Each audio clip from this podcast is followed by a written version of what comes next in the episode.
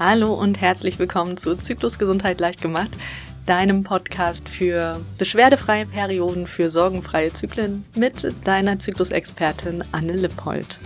Ernährung wird bei mir immer wieder angefragt. Also, wie kann ich gesund abnehmen, ohne meinen Zyklus zu belasten? Wie kann ich mit Ernährung meinen Zyklus positiv beeinflussen? Oder vielleicht sogar, was soll ich weglassen, damit es meinen Zyklus nicht negativ beeinflusst?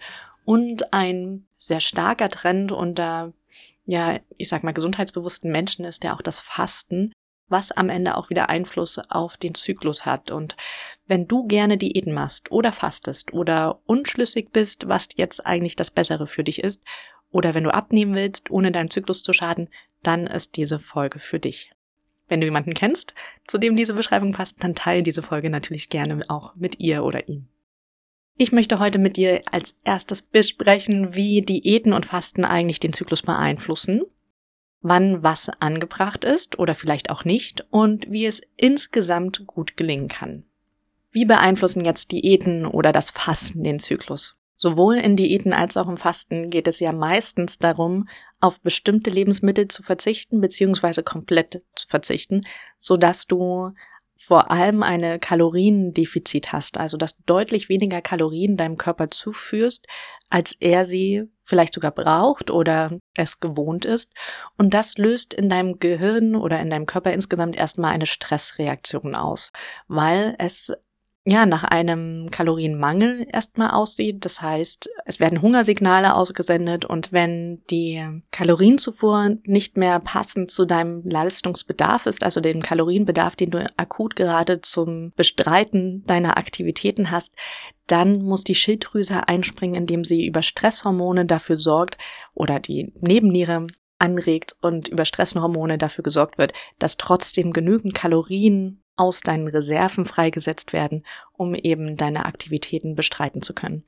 Und das löst immer Stresshormone aus und die werden in deinem Gehirn natürlich registriert. Findet dein Gehirn das Stresslevel zu hoch oder zu kontinuierlich, dann wird dein Zyklus verlangsamt oder sogar pausiert. Als erstes fängt es damit an, dass deine Eizellreifung verlangsamt wird als zweites kann es sein, dass deine Lutealphase oder Gelbkörperphase, das ist die Zeit vom Eisprung bis zur nächsten Menstruation, dass die akut verkürzt oder abgebrochen wird. Und wenn die Eizellreifung extrem verlangsamt wird, kann es sogar sein, dass dein Zyklus komplett pausiert und komplett lahmgelegt wird. Du merkst Auswirkungen auf deinen Zyklus immer dann, wenn dein Zyklus deutlich länger als 35 Tage ist dann ist für dich auf jeden Fall ein großes Alarmzeichen, dass dein Zyklus leidet. Und wenn die Menstruation komplett ausfällt, also wenn du länger als 60 oder 90 Tage keinen Zyklus mehr hattest, keine Menstruation mehr hattest, dann kommt es tatsächlich auch zu einem Hormonmangel in deinem Körper. Dir wird Östrogen fehlen, dir wird Progesteron fehlen, was langfristig große gesundheitliche Risiken hat, vor allem für dein Herz-Kreislauf-System und deine Knochengesundheit, wo du wirklich etwas tun solltest. In Diäten oder Fasten geht es ja aber nicht nur um die Reduktion von Kalorien, sondern meistens schränkt man sich auch in der Wahl der Nährstoffe ein oder der Lebensmittel und dadurch beschränkt man sich auch in der Nährstoffvielfalt. Das heißt, wenn du bestimmte Lebensmittelgruppen weglässt, dann fallen natürlich auch all die Nährstoffe, die in diesen Lebensmittelgruppen sind, weg, außer du substituierst schlau was meistens nicht passiert, gerade wenn ich nur kurzfristig eine Diät mache oder nur für ein paar Tage oder Wochen fasten möchte, dann beschäftigen sich die meisten Menschen nicht so intensiv damit, was ihnen jetzt eigentlich in dieser Zeit fehlt und wie sie das anderweitig ihrem Körper zuführen können. Und dieser Mangel an Nährstoffen kann auch zu einem hormonellen Ungleichgewicht oder zu Stressreaktionen in deinem Körper kommen. Kannst du dir das einfach so vorstellen, dass in unserem Körper ganz viele verschiedene Prozesse stattfinden, da werden Stoffe auf und wieder abgebaut, vor allem ganz viele Hormone auf und abgebaut, für den weiblichen Zyklus ja auch. Und jedes Hormon hat eine Bauanleitung, sag ich mal, aus welchen Wertstoffen, aus welchen Grundbausteinen dieses Hormon aufgebaut wird. Das kannst du dir wie eine Lego-Anleitung für einen bestimmten Lego-Satz vorstellen. Und wenn jetzt einzelne dieser Bausteine fehlen, dann kann dieses Hormon natürlich nicht aufgebaut werden oder wird in einer Form aufgebaut, die am Ende nicht so positiv für deinen Körper ist, wie es eigentlich sein sollte. Das heißt, Nährstoffmangel kann immer auch dazu führen, dass du ein hormonelles Ungleichgewicht hast. Und wenn die Diäten oder das Fasten zu lange andauert, dann verhungert auch dein Mikrobiom. Also in deinem Darm hast du ja eine Vielzahl an Mikroorganismen, vor allem Bakterien, die dir beim Verdauen helfen. Und die sind spezialisiert jeweils auf bestimmte Lebensmittel und Nährstoffe. Das heißt, umso vielfältiger du isst, umso vielfältiger ist auch dein Mikrobiom, deine Darmflora und umso verschiedenste Lebensmittel kannst du am Ende auch gut verdauen und die Nährstoffe rausziehen wenn du jetzt sehr beschränkt ist, weil du dich durch das Festen oder durch die Diät eben einschränkst, kann es sein, dass manche dieser Bakterien am Ende verhungern, weil sie ihre Lebensmittel nicht kriegen und du später, wenn du mit diesen Lebensmitteln wieder anfangen solltest, totale Probleme hast, die dann am Ende auch zu verdauen, weil einfach die passenden Bakterien derzeit gar nicht da sind und erst wieder Stück für Stück aufgebaut werden müssten. Und das kann langfristig leider auch dazu führen, dass dir Nährstoffe fehlen, und du wieder ein, in ein hormonelles Ungleichgewicht kommst oder dein Körper anderweitig mit Stress reagiert, weil ihm für seine Stoff Stoffwechselprozesse oder für seine Hormone etc. die richtigen Grundbausteine fehlen. Ich denke, damit hast du ein ganz gutes Bild gekriegt, warum Diäten und Fasten auf jeden Fall den Zyklus beeinflussen werden. Natürlich ist es trotzdem an der einen oder anderen Stelle angebracht, eine Diät zu machen oder vielleicht auch zu fasten. Die meisten Menschen fasten ja, weil sie mit ihrem Gewicht unzufrieden sind, weil es vielleicht tatsächlich auch zu hoch ist und deswegen unter Folgeerkrankungen leiden oder das Risiko von Folgeerkrankungen einfach meiden wollen und deswegen ihr Gewicht reduzieren wollen. Selbst der Zyklus kann ja unter einem zu hohen Gewicht leiden wenn zum Beispiel die Fettzellenanzahl sehr hoch ist, denn Fettzellen produzieren Östrogen und wenn der Körper insgesamt zu viel Östrogen produziert und mit dem Abbau in der zweiten Zyklusphase nicht hinterherkommt, gerät man sehr schnell in eine Östrogendominanz, obwohl in der zweiten Zyklusphase eigentlich das Progesteron, das andere Hormon, dominieren sollte. Und das kann schwerwiegende Auswirkungen auf den Zyklus haben, meistens mit einer sehr starken Blutung, meistens mit Regelschmerzen etc. Diese Fettzellen haben auch ihr Positives. Spätestens nach der Menopause ist so ein kleines Fettpölsterchen tatsächlich gut, um einen Östrogenmangel vorzubeugen. Aber in der Zeit, wo wir noch einen regelmäßigen Zyklus haben, kann eben zu viel Fett tatsächlich negativ sich auf den Zyklus auswirken. Ein anderer Grund für Diäten könnten Lebensmittelunverträglichkeiten sein. Das heißt, dass man auf bestimmte Lebensmittel verzichten muss, weil man sonst Beschwerden und Symptome hat.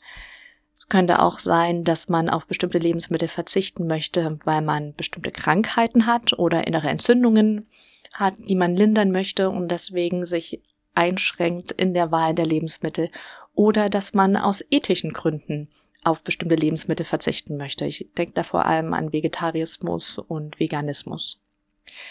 Das Problem ist eben, wenn wir ganze Nährstoffgruppen ausschließen, wie zum Beispiel Komplettfleisch oder alle tierischen Produkte auch mit Milch, Eiern etc., dass wir dann sehr schnell in einen Mangel an nicht nur Makronährstoffen kommen, sondern vor allem Mikronährstoffen und Spurenelementen. Mikronährstoffe sind so die ganz kleinen Bestandteile, aus denen Fleisch, Proteine, Milch, Fette etc. zusammengesetzt sind und die ja von unserem Körper komplett aufgeschlossen werden, also komplett in die Einzelteile zerlegt werden. Und das, was er dann daraus zieht, diese Einzelteile, daraus kann er seine Hormone und ja auch sich selbst bauen. Also am Ende müssen wir ja auch unsere Muskelmasse, unsere Zellen etc. immer wieder erneuern. Wenn du hier bestimmte Nährstoffgruppen komplett ausschließt, wie zum Beispiel Proteine aus Fleisch oder bestimmte Fette, dann solltest du wirklich schauen, wie du diese substituieren kannst oder wie du anderweitig an diese Stoffe rankommst. Viele Frauen leiden tatsächlich in unseren Breitengraden unter einem hohen Proteinmangel, weil sie einfach viel zu wenig Proteine zuführen. Das liegt daran, in meinen Augen, was ich beobachtet habe, dass viele sich gerne vegetarisch oder vegan ernähren, ihr Fleisch einfach weglassen aber sich nicht anschauen, wie sie in die Mahlzeit anderweitig gut Proteine integrieren können. Das gleiche mit Fetten. Es gibt eine enorme Angst vor Fetten, weil die angeblich Fett machen könnten. Und deswegen werden viel zu wenig gesunde Fette gegessen, aber die ungesättigten, mehrfach ungesättigten Fettsäuren sind hoch wichtig für unseren Hormonhaushalt. Und das gleiche auch mit den Proteinen. Das sind die Grundbausteine, aus denen unsere Hormone für den Zyklus hergestellt werden. Deswegen, wenn du kategorisch bestimmte Nährstoffgruppen ausschließt, beschäftige dich bitte damit, welche Mikro- und Makronährstoffe du deswegen verlierst. Also einfach nicht mehr deinem Körper zuführst und wie du die geschickt über andere Nährstoffe dir wieder zuführen kannst. Fasten kann ja jetzt den Aspekt der Reinigung und des Stoffwechsel-Zurücksetzens und Detox etc. mit sich bringen und ich bin tatsächlich keine Fastenexpertin und es gibt leider auch so gut wie keine Studien, die das Fasten untersucht haben auf die Auswirkungen auf den Zyklus. Deswegen ist es in meinen Augen immer eine absolute Abwägungssache, was dir gerade wichtig ist. Deine Zyklusbeschwerden oder der Grund für deine Diät oder für dein Fasten. Bei Zyklusbeschwerden kann ich dir ganz offensichtlich helfen.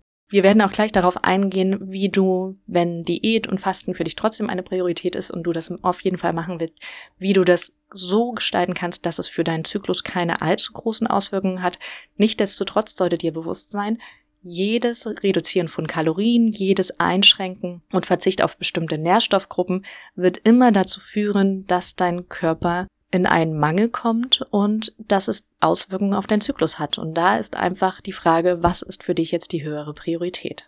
Also, wie kann es gut gelingen? Wenn du abnehmen möchtest, also einfach nur Gewicht reduzieren möchtest, dann geht es darum, das Kaloriendefizit, was du jeden Tag erzeugst, so dass an deine Fettpölsterchen, an deinen ähm, Reserven gegangen wird, so gering wie möglich gehalten wird. Das heißt, die Differenz zwischen dem, was dein Körper verbraucht und dem, was du deinem Körper zuführst, sollte möglichst klein sein. Dadurch wirst du natürlich erstmal langsamer abnehmen, aber es ist tatsächlich nachhaltiger. Einmal, weil es weniger Schäden für deinen Zyklus bedeutet und auch weil deine Schilddrüse deutlich weniger drunter leidet und deine Nebennieren, weil nämlich viel weniger Energie durch Stresshormone freigesetzt werden muss und du wirst also auch langfristig deutlich gesünder damit fahren, erstmal weil der Jojo-Effekt ausbleibt und weil deine Schilddrüse später nicht in ein Schilddrüsenunterfunktion oder in Hashimoto endet und dein Zyklus am Ende auch nicht drunter leidet. Ich kann dir hier total das intuitive Essen empfehlen. Es gibt ein Programm von einer Ärztin, das heißt Intuit das ich tatsächlich selber auch mal mir geleistet habe und durchgeschaut habe und von dem ich sehr begeistert bin, wo es darum geht, viel besser auf den Körper zu hören, wann bin ich eigentlich satt, wann habe ich wirklich Hunger und deswegen auch viel gesünder in der Menge zu essen, aber auch in der Wahl der Lebensmittel. Ein Link dazu findest du in den Show Notes. Wenn es um Unverträglichkeiten oder Verzicht auf Lebensmittel durch ethische Gründe geht, dann lass diese Lebensmittel bitte nicht einfach nur weg, sondern beschäftige dich intensiv damit. Vielleicht musst du diese Nährstoffgruppen substituieren. Also schau, was ist in diesen Lebensmitteln alles enthalten? Sind das vorrangige Proteine? Sind das Spurenelemente wie Kalium, bestimmte Vitamine? Mineralien wie Selen, Magnesium etc. Und wie kannst du dir die noch zuführen? Also in welchem Gemüse ist das enthalten? In welchen Vollkornprodukten ist das vielleicht enthalten? Gibt es Obst oder andere Proteine, andere Nährstoffgruppen, die du so bisher noch nicht erschlossen hattest, wo du dir diese Nährstoffe holen kannst? Und was musst du vielleicht sogar durch Nahrungsergänzungsmittel substituieren? Ich bin hier kein großer Fan von Nimm einfach ein Nahrungsergänzungsmittel, was Hautschön oder Happy Zyklus oder wie auch immer sie heißen, nehmen, weil da einfach pauschal irgendwas drin ist und niemand weiß, ob das genau das ist, was deinem Körper fehlt. Deswegen empfehle ich immer ein bis zweimal im Jahr ein großes Blutbild machen zu lassen und tatsächlich ist es leider eine Eigenleistung, auch nochmal ein paar andere Werte mit abzufragen.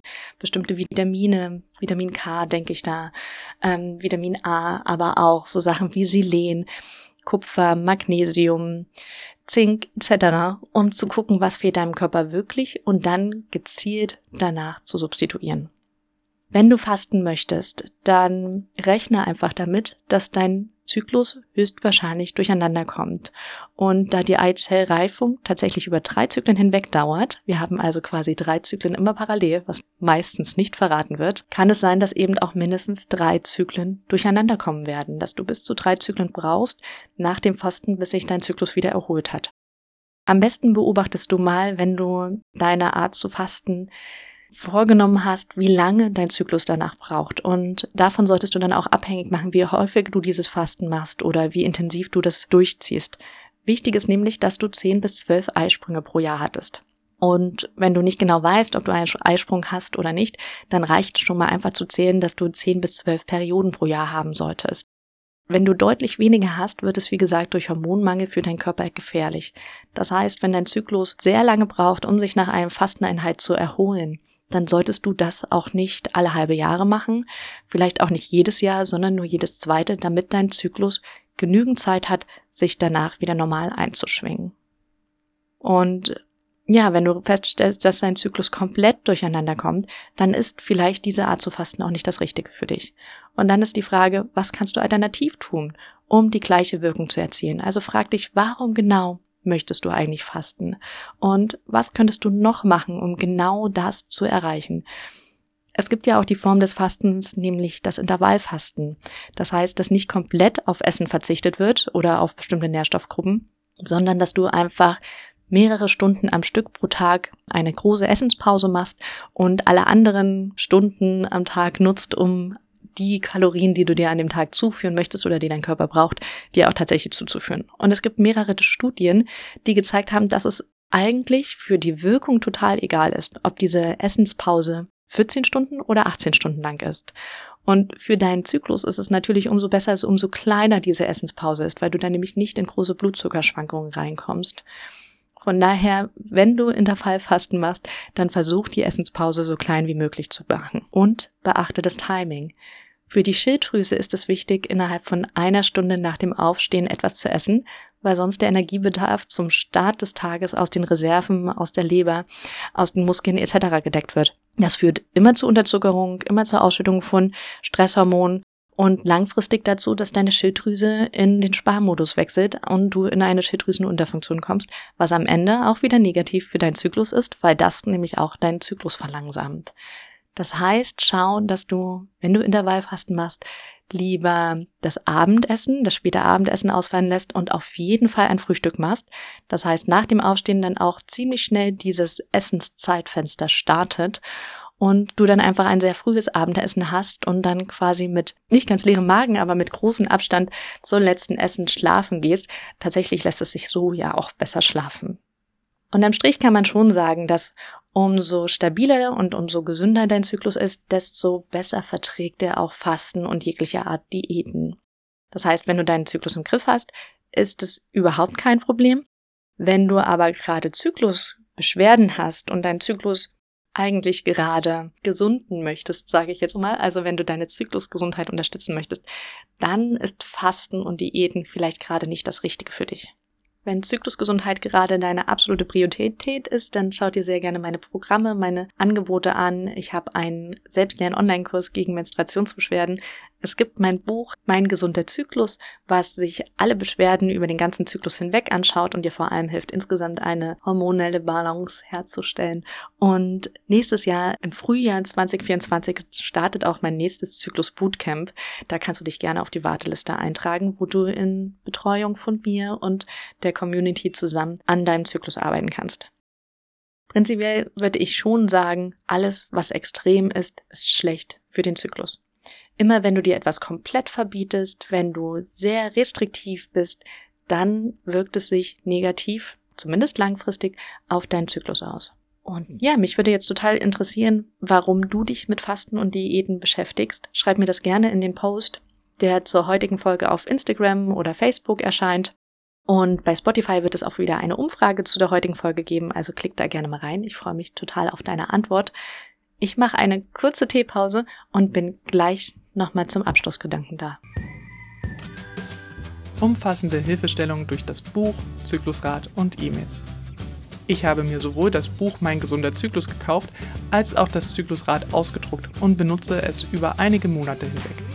Ich bin begeistert, wie viel man durch so eine einfache Methode über sich selbst lernen kann um dann auch noch je nach Energiereserven seinen Alltag über Wochen hinweg planen und organisieren zu können. Ich selbst habe auch das Seed Cycling ausprobiert. Dahingehend höre ich aber eher auf meinen Körper, als gezwungenermaßen etwas zu essen, worauf ich gerade keine Lust habe. Dann eher intuitives Essen. Selbst zu seinen eigenen individuellen Bedürfnissen zu stehen, auch wenn im Durchschnitt es so oder so sein sollte. Stress positiv zu beantworten, war für mich auf der Odyssee nach einer Hilfestellung bezüglich hormoneller Akte was mein Hauptproblem war, sehr wichtig. Allgemein habe ich durch Annes Arbeit herausgefunden, wie sehr alles miteinander verwoben ist und man nicht nur an einer Baustelle etwas tun muss, um ins Gleichgewicht mit sich selbst zu kommen, sondern an vielen. Vielen herzlichen Dank für deine tolle Arbeit und alles Liebe, Kraft und Freude weiterhin für Anne und alle Menschen, denen du behilfreich sein darfst. Hallo und willkommen zurück zu Zyklusgesundheit leicht gemacht.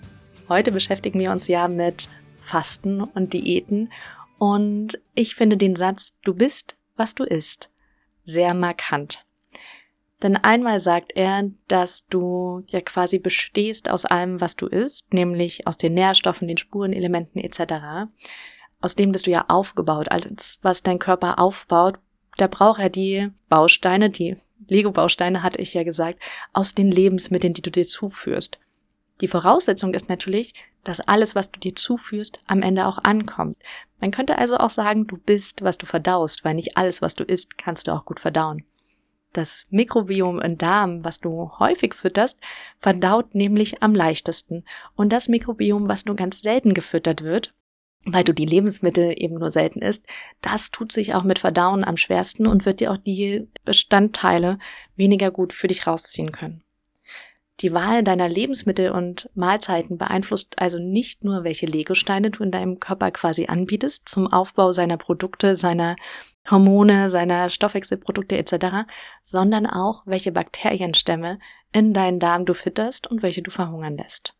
Und das ist tatsächlich keine Einbahnstraße, denn es gibt Studien, die zeigen, dass hungrige Bakterien aus deinem Darm bestimmte Stoffe absondern, die bis in dein Gehirn gelangen und dann dafür sorgen, dass du Heißhunger auf genau diese Lebensmittel hast. Das heißt, wir sind auf gewisse Art und Weise auch unseren Darmbakterien ausgeliefert. Oder zumindest machen sie es uns manchmal ganz schön schwer. Hm, ich sag mal auf so Sachen wie Kohlenhydrate, überbackenen Käse etc. zu verzichten. Den Heißhunger generell immer zu ignorieren wäre aber auch nicht falsch, denn manchmal kann Heißhunger auch durch einen tatsächlichen Mangel kommen. Ja, ich finde diesen Satz, du bist, was du isst, aber nicht nur auf dieser reinen Grundbausteinebene, du bist aufgebaut aus den Sachen, die du dir zuführst, interessant, sondern auch auf so einer, hm, ich würde jetzt mal sagen, kognitiven Ebene. So nach dem Motto, du bist, was du dir gönnst oder was gönnst du dir und deinem Körper eigentlich? Wie fütterst du dich? Ich habe immer wieder, auch als ich selbst Kinder hatte, bei anderen gesehen, wie sie für ihr Baby die tollsten Bioprodukte, Biobrei etc. oder auch für die Haustiere nur das Feinste und Beste und Teuerste. Aber für sich selbst wurde dann einfach mal fünf Minuten Junkfood in sich reingestopft. Und was sagt das eigentlich darüber aus, was für einen Wert die Menschen sich selbst beimessen. Also wie hochwertig all das für Baby und Haustier sein sollte, zeigt ja, wie wichtig ihnen das Haustier und das Baby ist. Aber wenn sie sich selbst nichts Hochwertiges zuführen, was sagt das dann über die Art und Weise, wie sie zu sich selbst stehen aus, wie wichtig sie sich selbst sind, im Vergleich vor allem zu den anderen? Ich finde tatsächlich, dass unsere Essenswahl und wie wir uns selbst ernähren ein sehr, sehr großer, markanter Spiegel ist, der uns immer wieder auch zeigt, wie wichtig bin ich mir selbst? Wo ist meine Priorität? Wie wichtig oder wie hoch ist eigentlich mein Selbstwert? Wie wir uns ernähren, ist viel mehr als die reine Nährstoffaufnahme, sondern das sagt auch so viel darüber aus, wie wichtig bin ich mir? Was gönne ich mir eigentlich? Und das darfst du gerne jetzt mal für die nächste Woche mitnehmen oder die nächsten Tage. Frag dich einfach mal bei jeder Mahlzeit, die du dir zuführst, was sagt jetzt diese Wahl dieser Lebensmittel oder dieser Mahlzeit oder vielleicht auch der Rahmenbedingungen, wie du diese Mahlzeit zu dir führst? Was sagt das jetzt darüber aus, wie du zu dir selbst stehst? Stopfst du dir nur so schnell im Nebenbei irgendwas runter oder gönnst du dir Ruhe, Zubereitungszeit, hochwertige Qualität in den Zutaten, in den Lebensmitteln etc. Und vielleicht schaffst du es ja ab und zu, wenn du die Wahl hast, das wertvollere Essen zu wählen. Nicht nur im Preis, sondern vor allem in den Inhaltsstoffen, in der Art, wie es zubereitet wird, in der Ruhe und der Zeit, wie du das Essen dann am Ende auch isst und in dem Genuss, den du dabei auch hast, den du dir dabei dann tatsächlich auch gönnst. Du bist, was du isst da steckt einfach so viel drin. Hattest du ein kleines Aha in dieser Podcast-Folge? Dann schreib mir das gerne auf Instagram oder Facebook unter dem Post zur heutigen Podcast-Folge. Tag mich auch sehr, sehr gerne auf den Essenbildern, die du demnächst auf deinen Stories etc. hochlädst, um mir zu zeigen, wie du dich ernährst, wie du dir, dir selber zeigst, wie viel du dir wert bist und vielleicht auch mal was Neues gönnst oder einfach das Wertvollere gönnst. Und ich freue mich zu sehen, was du gewählt hast. Ich freue mich zu sehen, was du dir gönnst, was du isst und generell ja auch, wer du eigentlich bist, wer mir hier zuhört.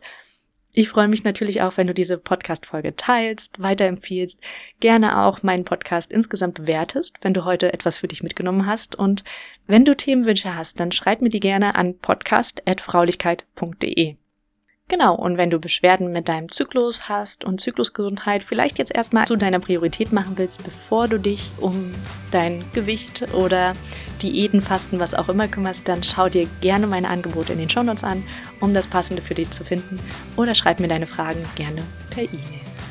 Ich wünsche dir eine wunderschöne Woche und bis nächste Woche Dienstag. Deine Anne.